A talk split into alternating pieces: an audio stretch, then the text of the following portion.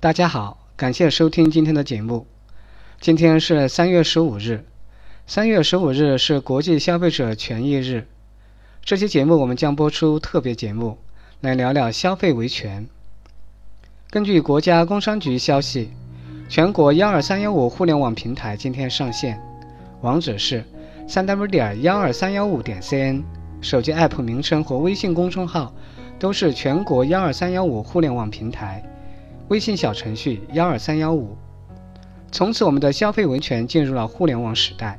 你可以二十四小时便捷地进行投诉举报。对于投诉举报，七天之内进行处理，给消费者答复。工商局还规定，六十个工作日内投诉必须要完结。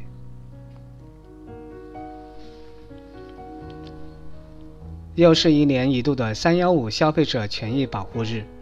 不少媒体已经开始预测今年的三幺五晚会又有哪些品牌出镜，各企业公关也已严阵以待，准备迎接大考。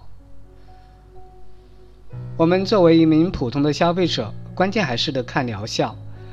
那我们就来先回顾一下二零一六年三幺五晚会被曝光的那些企业，这一年的整改情况又是如何的呢？饿了么。仍然在和违规餐厅玩猫鼠游戏。央视曝光后，饿了么成立了专案小组，下线所有涉事违规餐厅，核查全国范围内的餐厅资质，并在2016年4月与360合作，名厨酿造以直播的形式向全网公开参与名厨酿造饭店的后厨。2016年6月，饿了么 CEO 出面建立食品安全部门。把食品安全作为一个独立的一级部门与市场运作部门平行管理。二零一六年九月，饿了么联合第三方核查餐厅，并实行政府信息互通，依靠和第三方的合作以及政府信息系统的配合核查餐厅情况。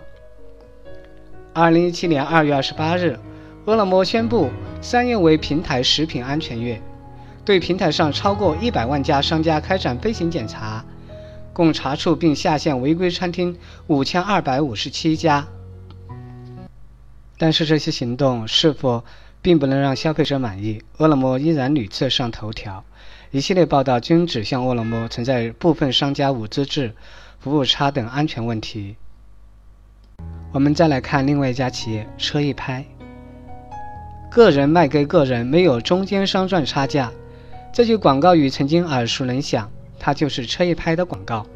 然而，在央视记者通过大量暗访指出，车一拍存在两套不同价格的差价骗局。在经历三幺五曝光、裁员、信任危机后，车一拍早已失去了行业领军者的光环。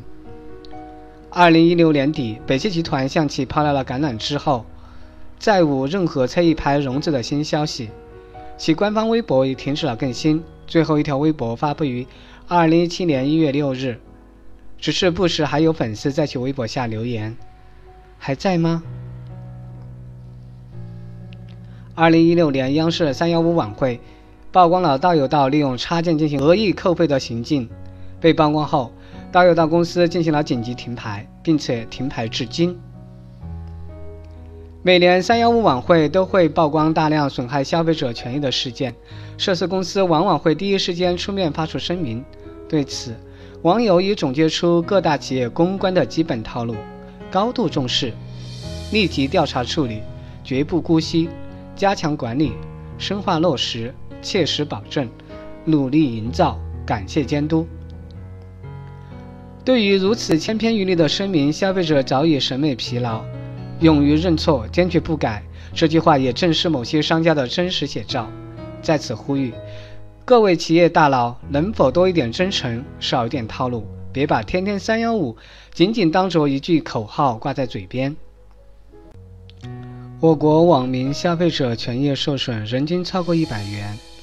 马云曾呼吁推进相关立法，像打击酒驾一样打击假货。全国人大代表马清林也提醒网购消费者：第一。购买前要优先考虑网购平台和商家信誉、用户评价等，理性消费，不要被低价吸引，冲动消费。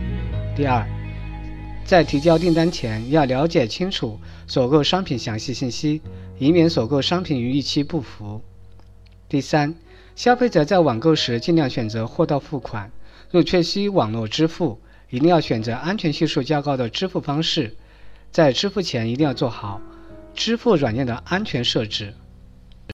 这个时代，我们可能离不开的就是网络，不管是用手机上网，还是在家用宽带上网。网速是越来越高，但是上网体验却越来越差。从最初的 ADS 拨号，到现在的光纤接入，宽带接入的速度发生了翻天覆地的变化，由最初几兆，到现在的百兆甚至千兆。然而，让我们感到困惑的是，网速越来越高，为何上网的感觉却越来越慢了呢？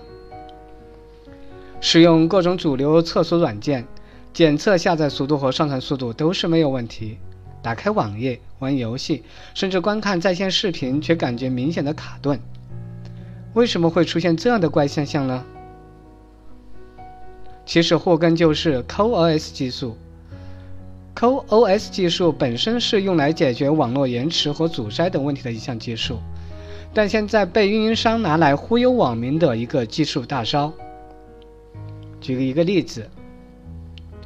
运营商通常会将视频、游戏等数据包设置在一个较低的优先级，这就导致消费者玩游戏或者观看视频时经常卡顿。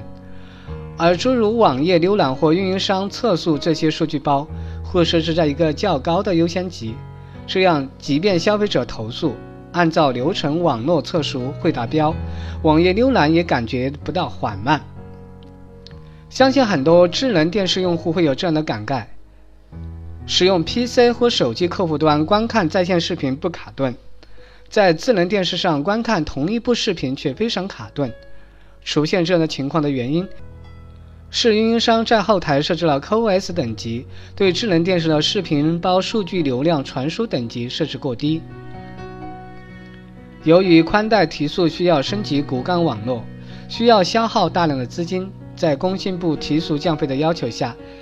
运营商通常在保证不投资的情况下，利用 QoS 机制，将骨干网络资源利用最大化，最终导致网速越来越高，上网体验却越来越差的尴尬情况。再说一下手机流量。四 G 牌照发放后，全面进入流量时代。在过去的一年里，三大运营商的财报显示，流量收入正逐渐超越语音业务收入。眼下，三大运营商迎来流量时代后，除了闲时流量这一资费外，定向流量以及专属流量，都让很多消费者非常困惑。在一些地区，甚至推出本地专属流量。所谓本地流量，是按照此前手机漫游的运营机制推出的针对本地的流量。一旦用户离开本地，流量套餐便会失效。更有甚者，一些地区的运营商还将流量资费的限制条件层层叠加。在一些小城市，闲时流量套餐会在时间限制的基础上，将流量的使用地点限制在本市。对于三大运营商而言，流量限制条件越多，所付出的成本也就越低。以闲时流量来说，晚上各大运营商的用户很少上网，这一时间段是亏损的。推出闲时流量套餐后，每时每刻运营商都能够通过流量赚钱，并实现流量价值的最大化。据统计，二零一六年全国工商和市场监督部门依托幺二三幺五网络共受理消费者投诉八百零八点零六万件，其中投诉一百六十六点七万件，举报三十二点六三万件，咨询六百零八点七四万件，为消费者挽回经济损失十八点二四亿元，其中服务类投诉占比持续上升。新消费领域发展较快，网络购物、文娱服务成为消费者投诉多发领域。在农村消费投诉量明显增加，增速高于城镇消费投诉。老年人投诉健康消费品较多，未成年人投诉以网购为主。二零一六年，消费者投诉热点主要集中在日用百货、汽车及零部件、家用电器、手机。文化运动娱乐用品、网络购物、居民服务、互联网服务、租赁服务、电信服务等十个方面。这一期的特别节目就结束了。今天晚上八点，我们一起锁定央视二套财经频道，共同收看第二十七届“三幺五”晚会。说到今年的“三幺五”晚会，韩联社十四日报道称，韩国企业紧张达到了顶峰，因为萨德的原因，他们担心“三幺五”晚会可能会瞄准韩国企业，而且十五日后，中国公民组团赴韩旅游将全面停止。最后提醒一下大家，全国幺二三幺五投诉互联网平台今天上线，网址是三 w 点幺二三幺五点 cn，手机 app 名称和微信公众号都是全国幺二三幺五互联网平台，微信小程序幺二三幺五。现在上线的是一期工程，二期工程拟于二零一七年底建设完成，届时将进一步实现对消费纠纷的网上接收、网上调解。网上跟踪督办，推动跨区域、跨境消费纠纷的在线解决。当你的权益受损时，请马上行动。